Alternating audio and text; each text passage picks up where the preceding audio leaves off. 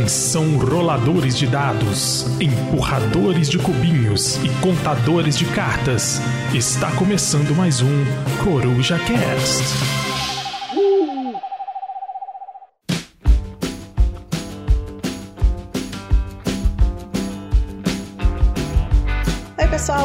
Bom? Aqui sou eu de novo, Carol, gravando mais um Coruja Shorts e hoje o Coruja Shorts número 21 com o Pedro, Pedrão do Caminhão, veio aqui hoje me ajudar a falar um pouco de um jogo maravilhoso que mostrei para ele, ele ficou encantado, que é o Carnegie. E nós vamos falar um pouquinho sobre o jogo. E aí, Pedro, como estás? Fala galera, beleza? Aqui fala é o Pedrão e nós vamos falar de um dos melhores jogos que eu joguei em 2023. Então vamos começar falando a ficha técnica do jogo, que ele é o jogo do designer Xavier Georges, que imagino deve falar Xavier porque ele é gringo. É o mesmo designer do jogo Troar, Black Angel e Carson City. Eu joguei o Troar só o Dices, não sei como é que é o Troar, mas eu sei que o Dices eu gostei bastante dele. Black Angel é um jogão também, muito bom. Pena que aqui no Brasil não fez sucesso. E o Carson City eu só joguei o card game, se não me engano. Não joguei o Carson City também, então eu tenho esse problema que eu só jogo os derivados do jogo, não jogo o jogo tradicional. Você jogou um deles, Pedro? Gostou também? Eu joguei apenas o Carnegie, então vai ficar nisso mesmo. Beleza. Mas o Carson City, o versão de cartinha, eu ainda vou jogar, sabe aonde, Carol? Lá no Ludo Café. Muito bom jogo. É, o artista dele é o Ia O'Toole, que é o mesmo do Omar, do Gallerist e outros mil jogos do Vital. Vital, aparentemente, ela tem uma parceria com ele ali. Do Clinic, que é um jogaço também. Do Ra e do Pipeline também. É um jogo muito bom. Ra eu não joguei, mas o Pipeline eu já joguei. Tem lá Ludo Café também. E é um jogo, sim, sensacional, cabeçudo, muito bom. Ia O'Toole está para Vital Lacerda, assim como Clemens Franz está para Uwe Rosenberg e Carol Neves? Aparentemente sim, viu? Porque ele ilustrou a maioria dos jogos do Vital, viu? Esse jogo veio pela Mosaico Jogos, então é um joguinho da nossa querida Mosaico. Ele tem um peso de 3.83, é realmente um pouquinho pesado esse jogo, mas nada tipo assim, sofrido, porque é um jogo tranquilo de aprender as regras, mas durante o jogo você fica maluco. Ele tem uma nota de 8.1 no BGG e 8.8 no Ludopad, que eu acho justo. Podia ser um pouquinho maior no BGG, porque eu acho que é o jogo, o Pedro tá certo, é um dos melhores jogos. Eu joguei em 2022, mas é um dos melhores jogos que eu conheci em 2022 e 2023. Além disso, o Carnegie está no ranking em 118 gésimo no BGG, enquanto no Ludopedia está em 80 gésimo. Ainda no BGG ele está em 75 gésimo no ranking de estratégia. Carnegie é um joguinho que pode ser jogado de 1 a 4 jogadores e de acordo com a caixa ele dura em torno de 150 minutos. É, eu joguei em dois e a partir da terceira partida nós fizemos em uma hora. Uma hora nós jogamos o Carnegie, na terceira partida. As outras demoraram um pouquinho mais. Suas partidas de Carnegie, como tem sido? É mais ou menos isso. Em dois é uma hora, uma hora e meia, mais ou menos, em média, que dura. Eu joguei já em três jogadores, e em três jogadores foi quase três horas de jogo, um pouquinho mais, porque você tem que dar uma pensadinha maior nas suas ações. Então, uhum. é em três, e também a outra pessoa tava aprendendo a jogar ainda, então pode demorar um pouquinho. Mas assim, três horas você nem vê passando. Então, para mim, de boaço o tempo dele. As mecânicas que se destacam em Carnegie são construção de rotas, movimento em grade, trilhas de tecnologia, conexões, rendimentos, e a gente pode falar que é uma espécie de alocação de trabalhadores, Carol? É, seria alocação de trabalhadores com pontos de movimento, né? Você coloca o trabalhador e move ele para fazer mais ações. Acho que poderia falar um pouquinho. Você tem um leve colocação de trabalhador, que na verdade é um movimento, né, de trabalhador. Você movimenta é... que vai fazer as ações de acordo com eles onde estão posicionados, é? Mas na verdade ele tá indo trabalhar, porque você manda ele para regiões lá pra você poder tentar construir seus negócios, né? Sim, Estados ele... Unidos afora. É, ele tá trabalhando. ele tá trabalhando no departamento, exatamente. É uma alocação de trabalhador pura, né? O cara tá realmente trabalhando, né? Ele tem a mecânica de seguir a ação, que eu acho que é a mecânica mais legal, porque a pessoa, do jogador da vez, escolhe a ação e todo mundo tem que fazer aquela ação, entendeu? Então acho que a mecânica base dele é o seguir a ação, que todo mundo é obrigado a seguir a ação do jogador da vez. Carnegie é baseado na história de Andrew Carnegie, né? Que foi um dos homens mais ricos dos Estados Unidos e era um cara filantrópico, um filantropo, assim como o nosso querido Homem de Ferro, é o Tony Stark do, de 1900 e por doada. Além de você investir em imóveis, contratar funcionários, criar conexões entre cidades, expandir esse negócio, você tem que fazer doações, que para mim, assim, são um dos pontos altos do jogo. Sim, é o ponto principal. Dá muito ponto. É, sem doação você não faz ponto no jogo, então você tem que dar dinheiro pros outros ponto, porque senão você vai ficar sem fazer ponto no jogo. As seleções de ações dele é algo bem diferenciado, porque você tem entre quatro ações diferentes disponíveis e antes de realizar essa ação você pode ganhar uma renda de acordo com sua influência na região ou realizar doações. Você não faz só ação não, você tem que pensar direitinho se aquilo vai te trazer alguma coisa ou mais, porque as suas ações dependem dos seus funcionários alocados nos departamentos. Então, se você não tiver gente para trabalhar, você não consegue fazer nada. Exatamente. Você tem que saber posicionar seus trabalhadores e ficar. Esse é um detalhe, você tem que ficar de olho no jogo do coleguinha, porque dependendo da ação que o coleguinha escolher, se você não colocou o trabalhador na mesma ação que ele escolheu, você vai passar uma rodada olhando a pessoa jogar. Isso aconteceu comigo da última vez que eu joguei, que eu, sei lá o que aconteceu, acho que eu esqueci como eu jogava o jogo. E eu coloquei o trabalhador numa região lá. Eu fiquei uma rodada inteira olhando a outra pessoa jogando, tipo assim, o que, que eu fiz minha vida? Perdi uma rodada inteira porque eu não tinha trabalhador. Então é importante você ir no RH, que é uma das ações disponíveis, que você distribui seus funcionários ali para conseguir fazer essas ações. Então, se você tem pouca gente no seu tabuleiro e você não consegue pagar para poder colocar o trabalhador lá, você tem que pagar o salário dele, né? Então, você se ferra ali, então, então você tem que conseguir colocar e ter dinheiro para poder ativar a galera. Existem alguns trabalhos voluntários, mas nem todo. O RH mesmo é trabalho voluntário, tá? Você não paga por ele, não. Mas todos os outros você tem que estar uma graninha ali. Então, além de contratar gente, que é bem difícil dependendo do jogo ali, né? Que saiu no jogo ali, você ainda tem que pagar para trabalhar. Então, essa parte é muito importante. Tenha trabalhadores. Bom, a gestão de recursos no jogo é um tanto quanto sofrido. Você precisa de bem e dinheiro, né? E se você não conseguir evoluir isso aí no começo, você vai ficar travado e não vai conseguir fazer nada. E sempre tem, né, aquela forma meio de tentar, né, sanar quando você faz uma jogada burra, mas ainda assim no, no Carnegie é meio punitivo se você não conseguir fazer sua roda girar muito bem logo no início. Porque, tal como a gente falou, sem dinheiro e sem bem você não faz nada. E algumas ações meio que combam. Se você pensar no que você for fazer, por exemplo, você tem a ação de enviar funcionários para determinados locais, aí você pode ganhar dinheiro ou bem. Aí você tem a tabela de projetos, né? Que se você não tiver bem, você não consegue construir. Então tudo é meio, meio bem encaixadinho. Então você tem que fazer uma maquininha pelo menos medíocre no início, porque senão você não consegue fazer nada. E você tem seu prédiozinho inicial, né? Que você tem já seu, seus departamentos ali que seus trabalhadores vão ali trabalhar. E ainda ter possível no jogo você construir ainda mais apartamentos, aumentar o seu prédio, aumentando seus setores do jogo ali. É, são sorteados no começo do jogo e tem alguns que são muito bons para te ajudar a fazer construir mais, a contratar mais gente, alguns reduzem seu custo, te ajuda a fazer doações também no jogo. E aí tem alguns prédios que realmente fica triste você não sair para, né, que você não viu aquele prédio sair no jogo ali, você vai ficar triste, vai ficar chorando na janela porque você queria tanto aquele prédio que vai te ajudar. Então é muito importante também evoluir o seu prédio, aumentar o seu prédio, que também vai te dar pontos né, para os prédios construindo. Enquanto mais alto, né, mais difícil vai chegar para os trabalhadores chegarem, porém vai te dar mais pontos também. Então vale a pena também construir os departamentos novos ali. Outra coisa que dá bastante ponto e que para mim é o charme do jogo são as conexões que tem entre as grandes cidades e as cidades pequenas e a tabela de doações. Só um pouquinho falando do, dessa tabela de conexões. Imagina, para você que nunca jogou Carnegie e tá com não pode abrir o Ludopedia ou BGG no celular agora, imagine o mapa do Ticket Ride, o original, que é o mapa dos Estados Unidos. Você tem vários lugares e várias cidadezinhas. Então você tem que conectar as grandes cidades dos Estados Unidos numa rota para tentar fazer ponto. Só que essa pontuação vai depender do tipo de rota que você faz. Porque você pode ter rota de, de, de charretinha, de, de comboio ou de trem. Então é bem legal, você meio que vai dando um upgrade em como você vai é, andando Estados Unidos afora. E tal como a gente falou, as doações são o ponto máximo do jogo, assim, é o ponto-chave. Você precisa fazer doação para você poder ganhar ponto no final. E essa pontuação faz toda a diferença, porque às vezes uma doação que você fez ali, meio que só para não deixar passar batido, pode te dar, sei lá, cinco pontos extras assim à frente do seu oponente e você pode ganhar por uma cagada, tal como na minha primeira partida. Foi muito na cagada a doação que eu fiz, eu peguei meio que sem ver, só para não deixar passar e me deu a vitória. Então, faça doações em Carnegie, gente. É, porque essas doações, elas vão te dar uma linha também, né? Quanto mais rápido você conseguir fazer as doações, elas dão uma linha do que você quer fazer no jogo, porque você vai doar, por exemplo, uma instituição ali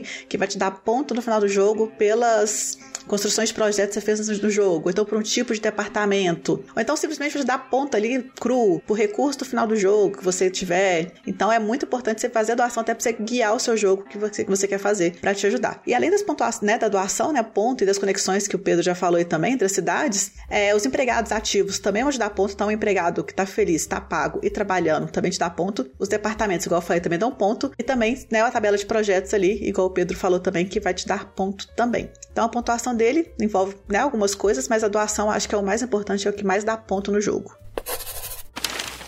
Sensação da jogatina. Carol, você que jogou mais partidas do que eu. Vamos deixar você começar? Eu sou apaixonada com o jogo. A primeira vez que eu joguei, eu fiquei assim, nossa, uau, que jogo perfeito, que tudo funciona e você consegue fazer as coisas. Ele tem uma sinergia, assim, perfeita. A minha última foi mega frustrante, porque eu não consegui fazer nada, porque eu fiquei umas duas ou três rodadas, se eu não me engano, parada, mas mesmo assim, sabe quando você fala assim, ok, foi erro meu, não foi o jogo que errou, eu fiz cagada, eu quero jogar de novo para compensar a cagada que eu fiz. Então, assim, eu acho que ele é um jogo pesado. Você tem que analisar muito o que você faz, mas a sensação é que é um jogo, assim, muito gostoso e que você se sente uma pessoa bem, que você, né, tá ali jogando, construindo suas, suas, sua, na sua empresa e ainda fazendo doações. Olha só que coisa maravilhosa. Olha, como eu falei anteriormente, foi um dos melhores jogos que eu joguei em 2023, se não o melhor. É, a primeira partida realmente dá, um, dá, um, dá uma grande assustada, assim principalmente nas duas, três primeiras rodadas, assim, você fala, velho, tem tanta coisa pra fazer, eu não consigo fazer nada. Meu Deus do céu, o que, que eu faço? O que eu faço? O que eu faço? Mas depois o jogo vai escalando de uma forma tão sensacional e tão redondinho que você fala assim, caralho, velho, esse jogo é maravilhoso, tudo funciona. É gratificante o jogo. Porque você vê as suas maquininhas ali, você vê o seu rendimento crescendo, tudo crescendo, você fala, caramba, demorou tanto e agora funciona, que lindo. Então, o enriquecimento que o jogo te traz é muito grande. Recomendo bastante essa parte. Sim, também acho jogos parecidos com ele, os que eu pensei, né, são jogos assim, seria o Tiletum, que eu achei uma linha parecida com ele. Até pela questão da arte, uma coisa mais simplificada, nós vamos falar, né, mas eu gostei do Tiletum. O Tiletum, ele é parecido com a questão que você tá ali com o seu tabuleiro também. É, não sei se o Tiletum chegou aqui no Brasil ainda, mas algumas pessoas podem ter visto o vídeo, que você tem o seu tabuleiro ali, que você tá colocando também as pessoas trabalhando nas casinhas ali. Então eu acho que esse esquema de você colocar as pessoas, você ganha recompensa, você ganha as coisas, eu achei no estilo meio parecido, assim, o Tiletum. Muito bom. Eu ainda não joguei nada que eu posso falar assim, nossa, esse jogo é muito parecido. Mas se você, caro teleouvinte, tem algum jogo que, há, é que pareça com Carnegie, comenta lá no Spotify que nós vamos ler no próximo Shorts ou no próximo episódio. Sim, porque ele achei um jogo bem único, viu? Perguntas clichê do hobby. Roda bem de dois? Roda muitíssimo bem de dois. Eu joguei a maioria das minhas partidas em duas pessoas e acho que funciona muito bem. Não fica muito longo o jogo, é super tranquilo e ele tem um modozinho de você é, abrir tem umas cartas que você vai posicionando, né? Nas doações ele vai deixando tampando algumas doações, então nem todas vão estar disponíveis, simulando mesmo o terceiro jogador ali e também nas cidades também no, no você vai colocando também marcadores ali que vai tampar algumas rotas também. Mas isso não deixa o jogo bloqueado e nada, que é realmente para simular como se tivesse mais gente jogando. E acho que funciona muito bem. Tal como a Carol falou, ele tem uma configuração própria para dois ou três ou quatro jogadores e inclusive o modo solo. Então roda muito bem de dois, roda muito bem de três, roda muito bem em mesa cheia.